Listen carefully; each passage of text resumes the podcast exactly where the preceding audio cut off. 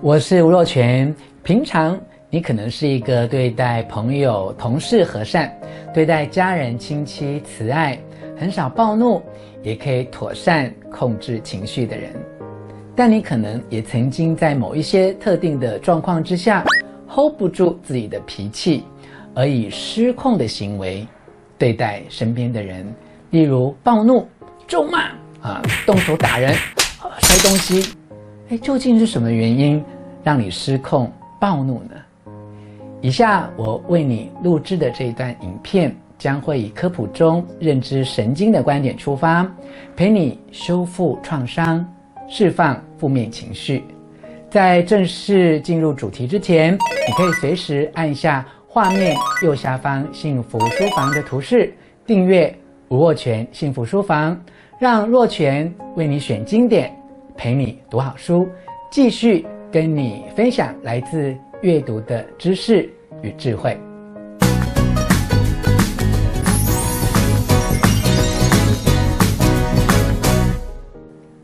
你曾经因为某些情境感到恐惧、不安、紧张，或是联想到什么负面的记忆，而让自己的身体不听使唤，心跳加速、满脸通红、喉咙缩紧、颈椎僵硬。呼吸短促，甚至说话结结巴巴吗？人类哦，是一个组织精密、运作精良的有机体。面对外在的压力，可以很快速地进行反应，并且立刻产出激烈的情绪。这些负面的情绪未必都是毫无作用的哦。例如，因为害怕，会让我们更谨慎。以愤怒作为被攻击时候的盾牌等等，你知道这些情绪到底是怎么来的吗？我们的大脑其实是用以下的方式来运作。根据脑的美丽境界活出优质生命网站上面的资料，说明情绪的产生有两种历程哦，一个是有经过大脑皮质的。意识历程，另一个是由杏仁核直接反应的自动历程。当我们遇到一个外部的事件，例如主管对你怒吼，或者是一条毒蛇可能对你攻击的时候，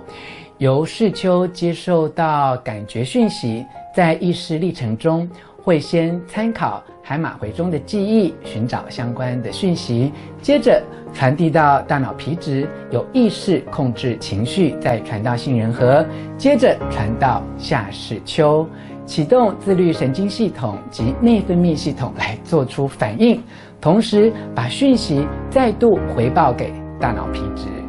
这个时候，由于大脑皮质的有效控制，可以让我们有意识地调控情绪所产生的反应。另一种方式是跳过大脑皮质，由杏仁核传导到下视丘，启动自律神经系统，以作为紧急应变，以及内分泌系统来支持长期抗战。很显然的，失控的情绪通常就是来自这个模式。解说完大脑对情绪的反应后，让我来分享一则吴小泉的残酷观点。在真正做自己之前，必须先学会做情绪的主人。如果你很容易被情绪左右，永远都无法掌握自己的人生。我有一位朋友，是一位学养非常丰富的大学教授，不论是制作简报或上台做简报，对他来说都是轻而易举的事。但有一次啊，他在校园那一个很稀松平常的数位教材审查会议当中，只是短短的三分钟的电脑简报，却让他感到压力非常的大，他双手发抖到几乎没有办法讲话的地步。这一次市场的表现来自于好几年前，他曾经经历过一场被百般刁难而接近于羞辱的审查会议，而当时的审查委员跟这次的委员部分是重叠的。以脑神经科学解析这个个案，关键就在大脑里的杏仁核。它就像是大脑的烟雾侦测器。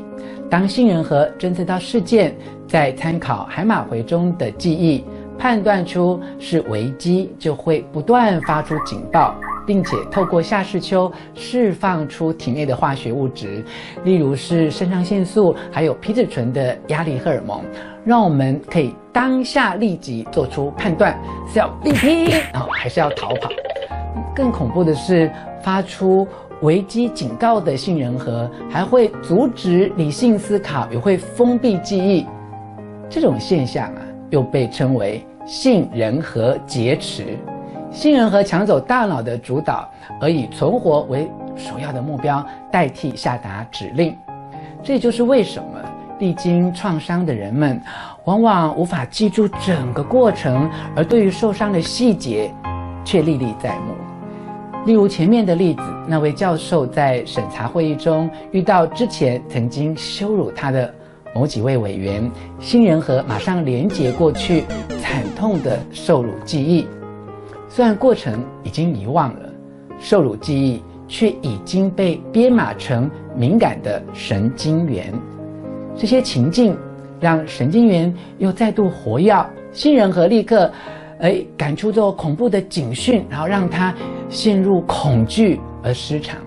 如果没有经过有意识的控制跟调整，被杏仁核夺去主导权，虽然可以立即解除有害生存的危机，但也可能造成当下暴怒或是其他激烈的负面情绪哦。继续聊下一个重点之前，先来分享一则吴小泉的残酷观点。随便生气容易伤人，忍气吞声，自己内伤。如果你不想再让自己被情绪主导，就必须让大脑皮下组织取回控制，降低被杏仁核劫持的机会。在这里，若泉提供你一种古印度的修行方式，而且是由释迦牟尼佛所发现并且推广的内观。首先就是要练习提高觉知，也就是当我们遇到刺激、情绪高涨，不论是立刻想要逃，或者是翻脸，在身体还没有动作之前，就要觉察知道，它来了。不管这个它是来自海马回中尚未清理的记忆，或是因为杏仁核过度积极的运作所产生准备发号施令的讯息，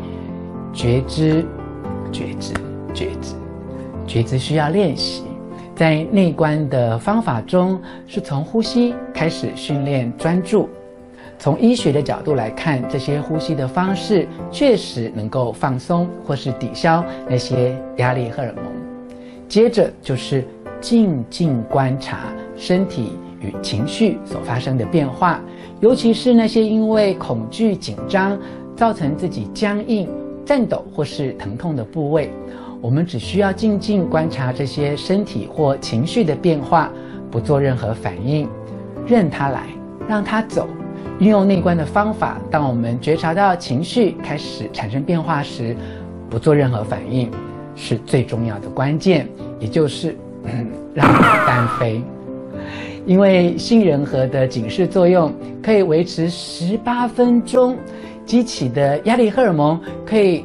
持续四小时，哎。如果在观察的过程当中，还能够以正面的思维或发出正面的讯息，这也可以让杏仁核降低它与生俱来的防卫性，让大脑的前额叶可以真正掌控全局。讲到这里，让我先分享给你一则吴小泉的残酷观点：消除负面情绪跟结束变调的爱情一样，一定要好聚好散哦。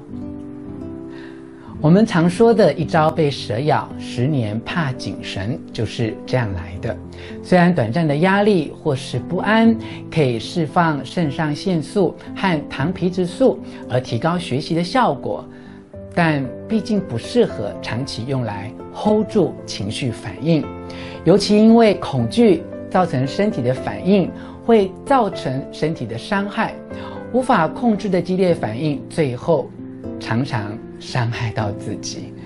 当你了解负面情绪的由来，用对方法，向内观察，就可以在一时盛怒的惊涛骇浪掀起之前，很快的让自己回到风平浪静的状态。这是宽厚同理别人、友善对待自己最好的方法。虽然心灵的伤，身体会记住，但我相信，当你看完这段影片，也已经学会帮助自己身体去忘记心灵的伤。若泉期待你的意见，请在影片下方留言，分享你的看法，也给我一些鼓励和建议。